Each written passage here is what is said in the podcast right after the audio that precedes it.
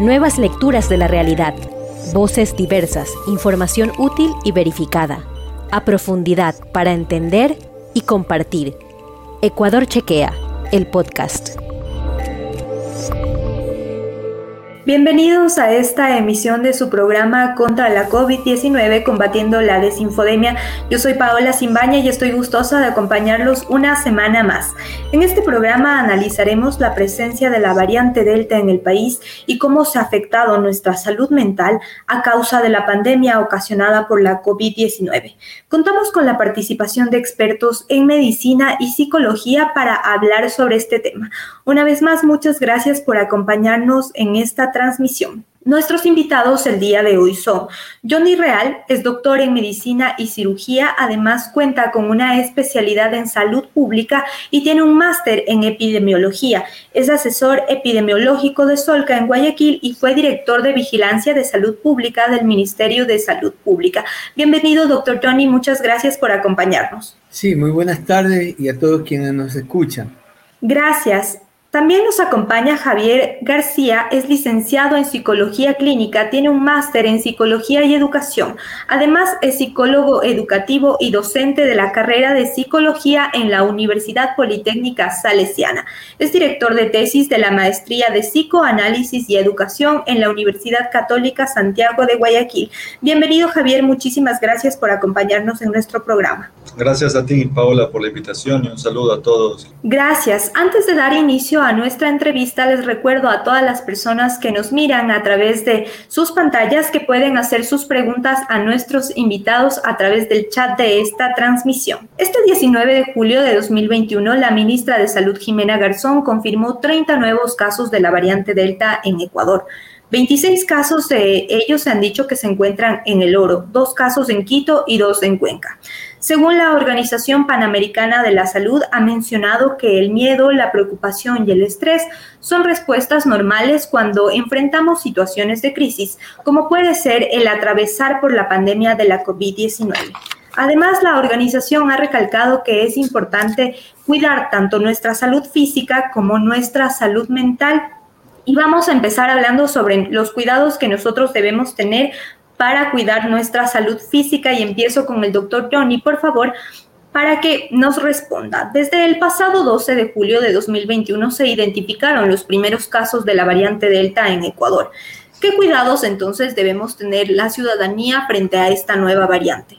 Sí, eh, mire, eh, nosotros nos hemos afrontado a ver una predisposición de los virus, especialmente los coronavirus, eh, que son eh, por combinación, no son de combinación genética, son más bien de reestructuración genética a tener una evolución y unos cambios cada cierto tiempo y mutaciones cada cierto tiempo que nos dan como origen a las diferentes variantes. Las variantes que tenemos actualmente eh, el 14 de junio del presente año ya la Organización Mundial de la Salud, después de haber visto el desarrollo y despliegue del virus original en Wuhan, actualmente tiene 10, eh, eh, ha, bautizado a las variantes COVID-19 10 cepas diferentes, hablemos así, y también actualmente está llamando la atención en estas últimas semanas una nueva variante que ya se la detectó desde el año anterior, pero está teniendo una connotación importante en la región de Latinoamérica como es la lambda, que se la ha bautizado también como lambda, eh, que es justamente una variante de la región andina que se detectó en Perú, se la ha detectado en Latinoamérica y ya ahorita tiene al menos eh, alrededor de unos 15 países en Latinoamérica se la, se la ha observado. Ahora bien, ¿Cuál es la preocupación? La preocupación importante es que mientras eh, en estas variantes que están, se las conoce por sus cambios genéticos importantes y pueden afectar su transmisibilidad, estas pueden tener dispersiones y diseminaciones de la enfermedad con alta contagiosidad, que es la que está pasando con la Delta. Además, cuando esos cambios genéticos también pueden afectar a, la persona, vemos la gravedad de la enfermedad que pudiera darse. es lo que estamos todavía en espera y observando y viendo el comportamiento de esta enfermedad, que, que además de ser rápidamente y muy transmisible, esta puede tener en el, en el pasar del, del, tiempo, en semanas posteriores, esta puede tener gravedad. ¿Por qué son importantes? Porque esta tiene una importancia muy especial, especialmente la que nosotros nos detalla ahorita, la delta. ¿Por qué? Porque tiene un escape inmunológico. ¿Y qué significa ese escape inmunológico? Que escapa a, la respuesta inmunológica de las personas. Por lo tanto, es de preocupación y es de preocupación no solamente de nuestro gobierno, sino de todos los gobiernos y de la población en general. Por eso nosotros tenemos que estar eh, debidamente con todos los cuidados, especialmente los cuidados de bioseguridad y de control y prevención necesarios, a más de la vacunación que se viene realizando. Muchas gracias por su respuesta, doctor. Ahora voy con una pregunta para Javier, por favor. Según la Organización Panamericana de la Salud, la pandemia ha significado una amenaza tanto para la salud física como para la salud mental. Entonces, ¿cómo debemos tomar la situación de la pandemia para que no nos afecte en nuestra salud mental o cómo ser saludables mentalmente? Sí, buena pregunta, Paola. Es es algo que comenzó a debatirse bastante pronto el año anterior con, con el inicio de la pandemia. Eh, yo diría que las recomendaciones con esta nueva variante que ha surgido, no, el, virus tal vez presenta una nueva variante, pero las recomendaciones no han variado en cuanto a eh, eh, mientras que todos sigamos las normas de bioseguridad, eso transmite un, mensaje de seguridad a los otros. Si yo me cuido, si yo ando con mi mascarilla, si yo respeto el distanciamiento, eh, si yo evito las aglomeraciones de personas, entonces el otro también se va a sentir seguro. Y en la medida en que varios de nosotros, eh, digamos, nos comportamos de esa manera, de forma implícita vamos a invitar a que otros sigan también este comportamiento. Pero eh, si en cambio yo ya estoy como muy relajado porque llevamos un año, porque eh, tal vez ya me adapté, porque tal vez ya tuve COVID y lo superé, eh, estoy relajado y entonces me descuido y ya no ando con, lo, con la mascarilla y con todos estos cuidados que los conocemos, entonces le envío al otro también un mensaje de que debe descuidarse o que tal vez no hace tanta falta tomar todos los cuidados y eso entre yo y otra persona, ¿verdad? Pero puede haber otros que se estén cuidando y entonces ven que otros dejan de cuidarse y, se despierta ahí una tensión muy agresiva, que es lo que estamos enfrentándonos eh, hoy en día. Con un año de pandemia hemos visto que las relaciones han aumentado, eh, su, han aumentado en cuanto a la agresividad que podemos presentar los crímenes se han tornado un poco más violentos, las personas están un poco más hostiles, un poco más agresivas también en las calles, estamos como de poca paciencia. Entonces las recomendaciones no han cambiado, hay, que eh, seguir las normas de bioseguridad, hay que sostener una rutina, fue algo que se recomendó desde el comienzo de la pandemia, por, el motivo de la, cuarentena y el encierro, no rompan sus rutinas, ahora es difícil de nuevo, no, eh, tal vez pasó un año, creemos que estamos adaptados, pero ahora estamos en esta transición en que si estamos en teletrabajo, si estamos en la presencialidad, eh, pensando mucho en los colegios también, es una situación de muchísima adaptación y hay que hacer un gran esfuerzo por eh, respetar las normas de bioseguridad y por sostener las rutinas también de, del día a día. Gracias, Javier. Doctor Johnny, ¿Cuál es la forma? Ya lo veníamos hablando sobre todo de que la variante Delta es mucho más contagiosa y que aparte genera muchísima más preocupación. Pero ¿cuál es la forma entonces en la que nos podemos contagiar de la variante Delta de la COVID-19? ¿Hay alguna diferencia entre las otras variantes o la, cepa original que comenzó la COVID-19? Mira, eh, yo primeramente quiero puntualizar de acuerdo a lo que estamos conversando. Eh, esto hay que verlo por región. América Latina, que representa más o menos el 8% de la población mundial, eh, más del 20% de los casos mundiales están en América Latina, entre esos el Ecuador. Por otro lado, quiero decirte que el 32% de las muertes relacionadas en todo el mundo están en América Latina. Y ahorita está representando de alguna manera ya cercano a la, a la mitad de las muertes registradas a nivel mundial. ¿Qué es lo que está pasando? Realmente la gente, o lo que ha pasado en, los países, voy a tomar como ejemplo, posiblemente pudiera ser en Chile, que a pesar de que tenía, estaba vacunada una gran población con primera dosis, se relajó enseguida y, y se aperturó y ya la decisión individual del cuidado fue dada a responsabilidad de la población que la tomó a la ligera y no lo tomó con la debida precaución necesaria. ¿Qué pasó? se tuvo un repunte eh, muy importante en Chile, a pesar que tenía vacunación. Países como Australia, en este momento, por ejemplo, ya acaba de cerrar por el ingreso justamente de eh, esta variante que está produciendo estrago. En, en, los países africanos se introdujo, incluso Israel, que tenía una alta vacunación, tuvo problemas con los que no se han vacunado. Por eso es importante ver la importancia que está haciendo este, esta, esta variante.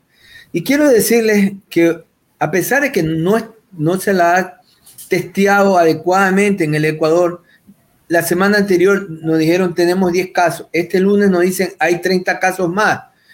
Pero en sí, si comparamos lo que pasó el año 2020, a compararlo con el año 2021, ya ahorita ya tenemos alrededor del 120% de casos más de los que tuvimos el año 2020.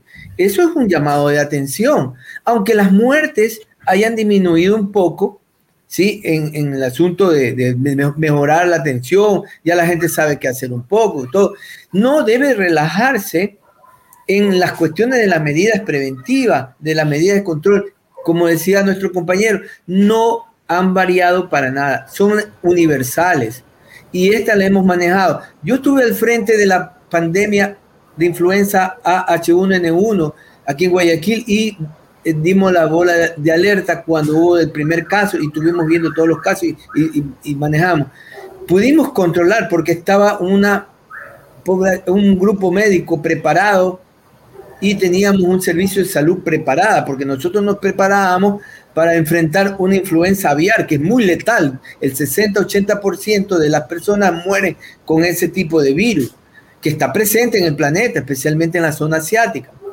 Ahora nos estamos enfrentando a un nuevo virus y a la final este virus va a quedar con nosotros, pero no, no, no desestimes al virus. Este virus es muy inteligente y por lo tanto eh, aquí queda reflejado de que el control, lo, así como lo hace y la prevención como lo hace y lo dice el gobierno, la prevención a través de la vacunación, que es la única arma que tenemos, y los controles que se utilizan para hacer los cercos epidemiológicos, hacer los cuidados, hacer el, aislamiento de las personas.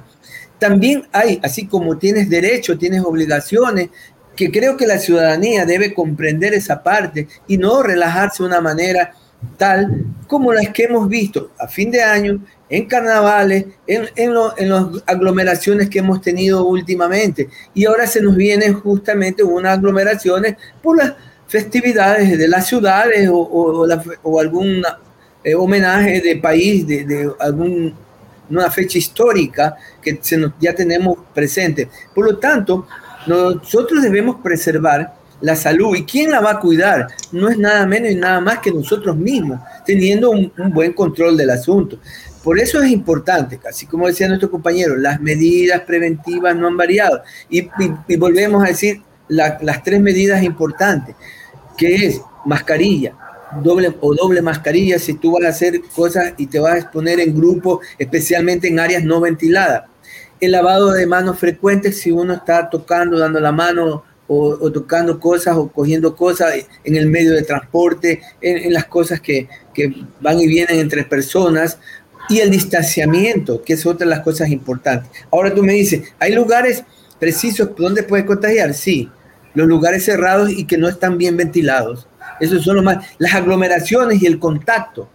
Ahora, pues con las fiestas y las reuniones, las amanecidas, con las aperturas y los aforos, aunque sea del 30, 50% en lugares, por ejemplo, de cine. Si la persona que está atrás tuyo aunque sea esté a un metro, te sigue estornudando todo un espacio, en un aire cerrado con aire acondicionado, y te sigue estornudando y emanando los aerosoles o las gotitas de fluye a las personas que están delante tuyo, tú en un par de horas te puedes contagiar en, estando en un cine, estando en un, área cerrada donde una discoteca que está aire acondicionado con hacinamiento, respirando el mismo aire que está dando la vuelta y circulando ahí mismo, todo el mundo está respirando lo mismo, te vas a contagiar. Se necesita entonces de hacer conciencia de que si nos queremos reunir, por lo menos en grupos o núcleos familiares o clústeres sociales con pocas personas, lo hagamos siempre al aire libre, con distanciamiento, y si alguien quiere servirse algo, tiene que hacerlo una sola persona, no todo el mundo meter mano, para que continuemos con medidas preventivas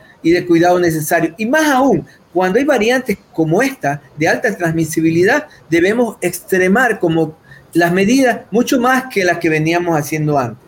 Importantes recomendaciones, doctor Johnny. Ya seguiremos hablando sobre todo de la variante Delta y también de cómo avanza el proceso de vacunación en Ecuador, pero voy ahora con usted, Javier. Quisiera preguntarle si las preocupaciones y la ansiedad a causa de la COVID-19, que era lo que ya lo hablábamos al inicio, pueden hacernos caer a las personas en depresión o qué otras enfermedades mm, en la salud mental nos pueden afectar. Bien. Eh, en algún momento eh, algún escrito, algo que había redactado, en, un escrito o algo que había redactado, decía que es tal vez muy pronto todavía para hablar de los verdaderos efectos de esta pandemia que estamos viviendo. Es, es posible hablar de estrés, es posible hablar de ansiedad, es posible hablar de angustia, es posible hablar de depresión. Eh, sí, sí, la depresión puede ser un efecto de esta pandemia que estamos viviendo pero yo diría, los verdaderos efectos están por verse un poco. Nadie hablaba de, la, agresión y la violencia en la forma, eh, perdón, en, en, los vínculos que establecemos con nosotros, pero es algo que estamos viviendo actualmente. Quizás algunos pueden asemejarlo con el estrés, pero no es lo mismo estar estresado que estar agresivo con nosotros, eh, que responder violentamente. Y es que nuestra forma de entender este virus nuestra forma de relacionarnos con esta pandemia tan pronto, el año anterior, fue haciendo uso de un lenguaje bélico. Es decir, hablábamos de la guerra contra el virus. Y entonces éramos el, virus o nosotros eh, y, las batallas y hablar de guerra un poco nos permitía también entender las pérdidas, entender las muertes. Pero yo, yo diría, la batalla, la llamada guerra no es contra el virus. El virus está, como el doctor Johnny decía, como tantos otros con los que hemos vivido ya varios años, esta batalla yo diría es más con nosotros mismos. Es decir, no es una batalla contra el virus, es una batalla con nosotros y le quiero decir por qué. Las personas, la forma en que hemos instaurado nuestra vida en sociedad es para seguir un simple propósito y es sentirnos tranquilos y seguros. Todo lo que hemos hecho para consolidar nuestra vida en sociedad cumple el propósito de alcanzar una supuesta seguridad y tranquilidad que muchas veces asociamos con la felicidad. Entonces, un poco este incansable título que, escuchamos de la búsqueda de la felicidad. Las personas no estamos en la posición de vivir alertas tanto tiempo no estamos en la posición de vivir alarmadas por tanto tiempo. Entonces, de hecho, tenemos una tendencia mucho más grande a relajarnos que a mantenernos en estado de alerta. Es por eso también que las personas se irritan tanto cuando alguien va por la calle sin mascarilla y otro le dice, póngase la mascarilla, súbase la mascarilla, tápese la nariz, y la gente se irrita porque uno le diga eh, que se acomode la mascarilla es porque en ese momento con la cara destapada se siente relajado, que es lo que estamos buscando todos. Entonces, es verdad que la depresión puede ser un efecto de esta pandemia, eh, pero vemos que hay muchos más y entre esos yo inmiscuyo por aquí eh, el asunto de la agresión en la relación con nosotros. Gracias, Javier. Les recuerdo a nuestra querida audiencia que nos están viendo que Ecuador Chequea se encuentra en Twitter, Facebook e Instagram y también una invitación para que visiten nuestro sitio web www.ecuadorchequea.com. A nuestros seguidores que se enlazan recientemente a esta transmisión, les comento que estamos analizando cuál es la situación sobre la, variante Delta y cómo nos afecta a la salud mental la pandemia ocasionada por la COVID-19. Continuamos con la, entrevista junto con nuestros expertos y voy con el doctor Johnny, por favor, eh, para que nos explique un poco de lo que usted ya venía mencionando. El proceso de vacunación nos ayuda a la ciudadanía a combatir la variante Delta o las demás variantes que ya circulan en el país. Efectivamente, nosotros hemos venido manifestando que la única alternativa que tenemos en el mundo entero en este momento son las vacunas. Las vacunas han sido una de las herramientas importantes en, el siglo anterior y en décadas nos ha costado hacer una vacuna que ha permitido mantener eh, a los virus o diferentes microorganismos que están en el ambiente poderlos controlar de mejor manera y así evitar que la población se ponga en riesgo de gravedad o muerte en un momento determinado. El mejor ejemplo, ustedes recordarán, lo que es la viruela, en los años 70 la eliminación y erradicación de la viruela en el mundo, después la eliminación en las Américas del, del poliovirus, y así se viene trabajando en todas esas enfermedades inmunoprevenibles con la finalidad de contrarrestar eh, la, problemática que generan esto.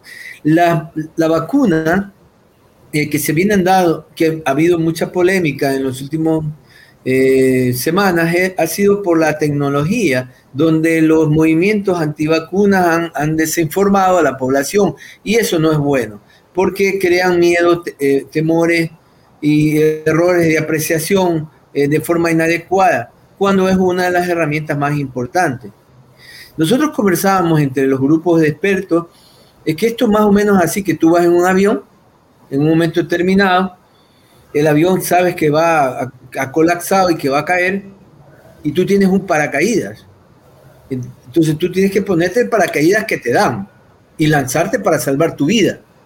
De eso, de eso más o menos que se trata, perdóname eh, la forma de, hacer el, ejemplo. Pero no te pongas a ver si el paracaídas es de, buena calidad, que de mala calidad, porque simplemente tú quieres un algo, algún cuestiones mental de ponerle que porque te crees más, porque te crees menos. Aquí no existe diferencia. El virus no está viendo diferencia. El virus eh, no distingue clases sociales, religiones, color de piel ni nada. Aquí las personas que se expuso, se puso a su riesgo, se enfermó, se enfermó gravemente y puede llevar a la muerte depende del grado de infectividad que tenga el virus. Por lo tanto, la vacuna es el mejor momento eh, que nosotros tenemos ya una vez que se ha hecho, ya se ha pasado incluso la fase para la cual se dio que era una fase de emergencia, se pasó la fase 4 que era de, eficiencia y, eh, ¿cómo es? de ver la eficiencia y seguridad de la vacuna entonces, ya una vez superado eso, ¿qué es lo que se está viendo ahorita? Se está estudiando la importancia y ver el desarrollo del grado inmunogénico que nos da la vacuna. Nosotros tenemos tres clases de vacuna en el Ecuador que son Pfizer, que es hecha a través de un ARN mensajero, ¿sí? a través de un vector, el, que son la AstraZeneca, que es hecha a través de un vector que es el adenovirus, asimismo la Sinovac. Son estas vacunas de alguna u otra manera, independientemente de la tecnología, la parte importante es que de alguna manera nos está haciendo una cobertura. Y es importante utilizar las dosis que han recomendado la, la evidencia científica. Y la evidencia científica no dice que tienes que ponerte dos dosis. Y que después de las dos dosis y pasado los 14 días, de dos semanas hacia adelante, comienza a tener la persona la respuesta inmunológica, es decir, los anticuerpos neutralizantes para el virus. Entonces, el hecho de que tú te hayas puesto una dosis no significa que, estés que con esa vacuna tengas protección. Tampoco es el hecho de que te hayas puesto la segunda dosis y no haya pasado tus 14 días. Tiene que haber pasado los 14 días para que tenga por lo menos ya anticuerpos y posteriormente a los 14 días va a alcanzar el grado óptimo necesario para tener esa cobertura. Esa evidencia científica nos ha llevado en las últimas semanas a, revisar y ver que de alguna manera las vacunas que nosotros estamos teniendo aquí superan del, 70 al 90%, te dan algún tipo de seguridad frente a la variante Delta que nos está haciendo esta afectación en los últimos días y que estamos en observación de aquí a unas tres, cuatro semanas futuras de ver cómo se dispersa y qué grado de impacto puede tener en nosotros. Por eso es la recomendación importante de la vacunación eh, comunitaria, de la vacunación masiva, de aperturar, que hemos venido diciendo, de aperturar los grupos de edades más rápidamente con la finalidad de tener la mayor cantidad posible de gente inmunizada y eso va a ser un escudo inmunológico y de protección y de para el resto que no se vacuna o para el resto de personas que todavía no logran su inmunidad adecuada. Y le digo esto ¿por qué? porque a pesar de que tengamos vacuna, estamos teniendo o, observando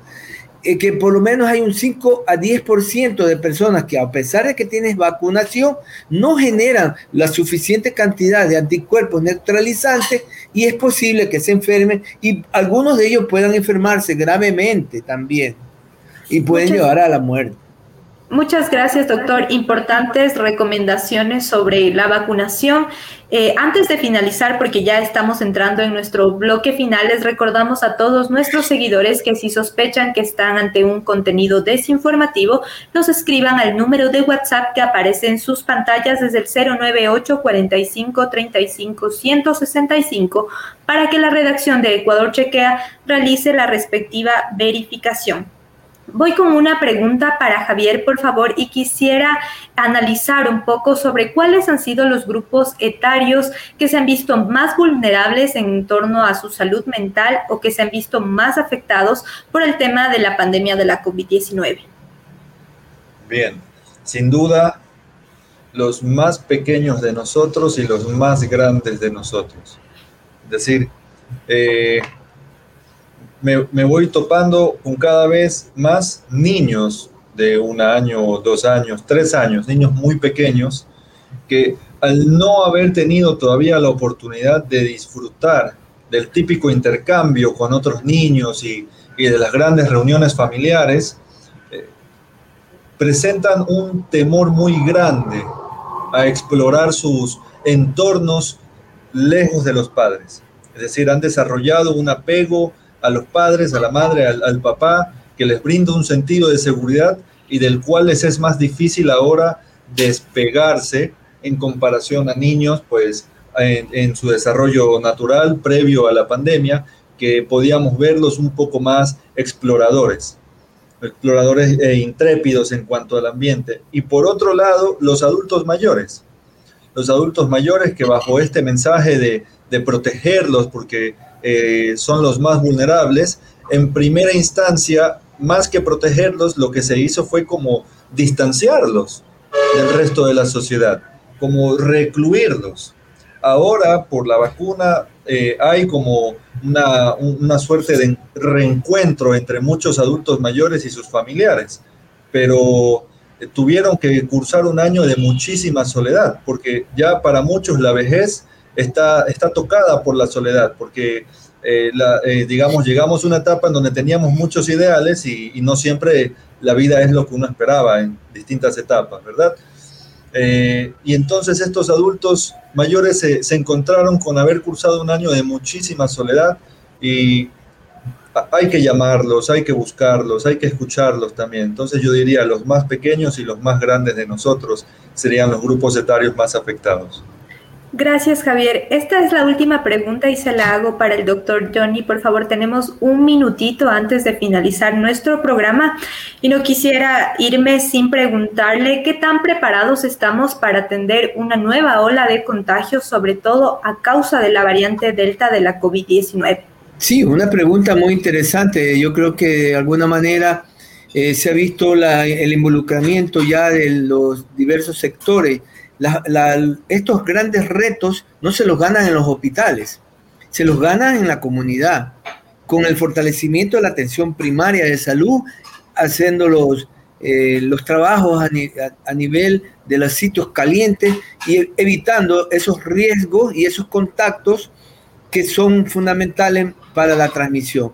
Creo que con eso y esa buena orientación y esa mirada de que actualmente nos deja las lecciones aprendidas en este año y medio de pandemia, eh, podemos superar eh, los eventos posibles que pudiera venirse desde una ola nueva de esta misma enfermedad como el, el aparecimiento de una nueva problema pandémico o epidémico en el país. Muchas gracias, doctor. Gracias, Javier. Agradecemos la participación de nuestros invitados en este programa. Nos acompañaron el doctor Johnny Real y el psicólogo Javier García las importantes recomendaciones que nos han dado aquí para tener una buena salud mental, seguir cuidándonos de nuestra salud física y sobre todo prevenir los contagios y ahora pues mucho más con la presencia de la variante Delta aquí en el Ecuador. Además extendemos una invitación más a nuestra querida audiencia para que sigan todas nuestras transmisiones cada miércoles y no se olviden de seguirnos en todas nuestras redes sociales,